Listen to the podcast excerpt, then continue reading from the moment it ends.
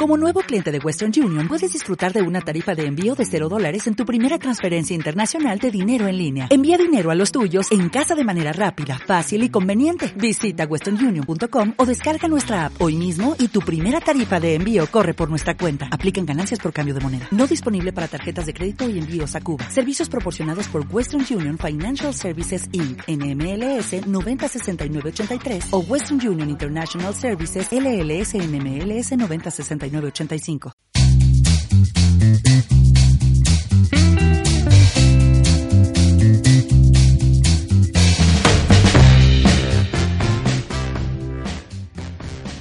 Hola, bienvenidos a los podcasts de la Farmacia de la Mulilla.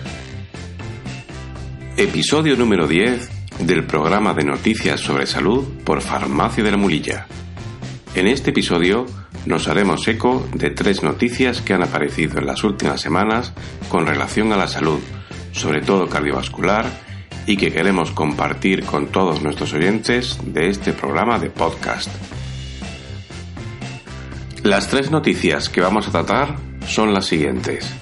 Mejor hora para tomar la medicación frente a la hipertensión arterial, riesgos de una dieta alta en sal e influencia en el gasto de grasas según la hora de realizar ejercicio físico. Vamos allá con la primera noticia, que tiene que ver con la hora del día en que se debe tomar el tratamiento de la hipertensión arterial, o sea, coloquialmente hablando, a qué hora es mejor tomarse la pastilla de la tensión. Hasta ahora, la comunidad científica recomendaba tomar la medicación antihipertensiva por la mañana, normalmente a continuación del desayuno, en la creencia que ayudaría a controlar la natural subida de tensión arterial que se produce en la mañana. Sin embargo, acaba de publicarse un estudio llamado Estudio de Cronoterapia IGIA, realizado por investigadores españoles, que llega a una conclusión diferente a la creencia dominante hasta ahora. En este estudio se ha realizado el seguimiento de aproximadamente 20.000 pacientes durante seis años y se dividieron a esos pacientes en dos grupos de estudio. A uno de ellos se les suministraba la medicación antihipertensiva con el desayuno y al otro grupo se le medicaba antes de irse a dormir. Los resultados que se han extraído del estudio indican que aquellas personas que tomaban el tratamiento para la hipertensión arterial por la noche tenían un riesgo de sufrir complicaciones cardiovasculares bastante menor que aquellos que lo tomaban en el desayuno. En concreto, el riesgo de morir por problemas cardíacos se reducía en un 66%.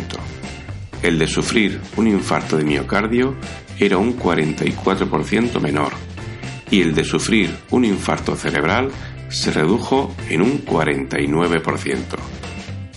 Las cifras obtenidas son de una contundencia sólida y, en palabras del investigador principal del estudio, don Ramón Hermida, los resultados de este estudio muestran que los pacientes que toman su medicación para la hipertensión de forma rutinaria a la hora de acostarse en comparación con quienes lo hacen al levantarse, tienen mejor controlada la presión sanguínea y, más importante, un riesgo significativamente menor de muerte y enfermedad del corazón y los vasos sanguíneos.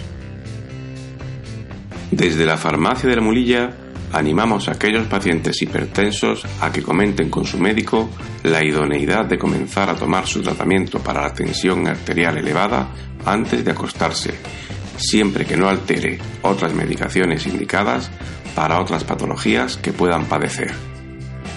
Hasta aquí la primera noticia sobre salud de este episodio. Y comenzamos con la segunda noticia, que tiene relación con un nuevo riesgo que se acaba de demostrar presenta llevar una dieta alta en sal. Tradicionalmente se asocia un consumo elevado de sal con un mayor riesgo cardiovascular y por ello se debe reducir a lo mínimo en pacientes con hipertensión o problemas renales, entre otros. Pues bien, un reciente estudio demuestra que una dieta elevada en sal provoca alteraciones en el flujo sanguíneo del cerebro en ratones y a través de la alteración de varias sustancias cerebrales provoca la aparición de demencia, lo que sugiere que puede favorecer la aparición de enfermedades tipo Alzheimer en humanos. Tal y como apunta el investigador principal del estudio, el doctor Iadecola, las cosas que son malas para nosotros no provienen de un salero, sino de alimentos procesados y de restaurantes. Tenemos que mantener la sal bajo control. Puede alterar los vasos sanguíneos del cerebro y hacerlo de manera cruel. Fin de la cita. Es nuestra obligación, como agentes de salud, insistir en mantener una dieta baja en sal para evitar problemas de salud, ya no solo cardiovasculares, sino también en otros ámbitos. Para condimentar las comidas podemos usar otras especias menos dañinas y el reducir el aporte de sal hará que apreciemos mejor el sabor de cada comida. Y hasta aquí el comentario de esta noticia. Terminamos el episodio con una noticia relacionada con la actividad física, dada la importancia que tiene en la salud de las personas. Una información reciente indica que el consumo de grasa corporal durante el ejercicio varía en función de la hora del día en que se realice.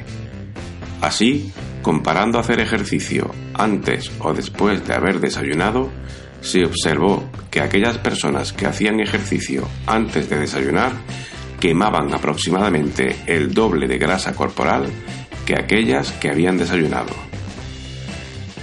Esto tiene una ventaja añadida, y es que este grupo, que realizaba actividad física antes de desayunar, presentaba una mejora en la respuesta a la insulina, lo que conlleva un mejor metabolismo de los azúcares, mejorando la salud en general y reduciendo la posibilidad de desarrollar enfermedades como la diabetes.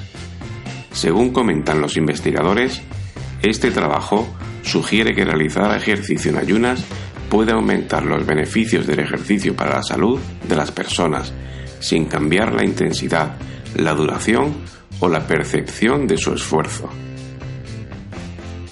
Y con esto damos fin a los comentarios de Noticias sobre Salud. El resumen de lo que hemos tratado en este episodio lo podemos decir de esta manera.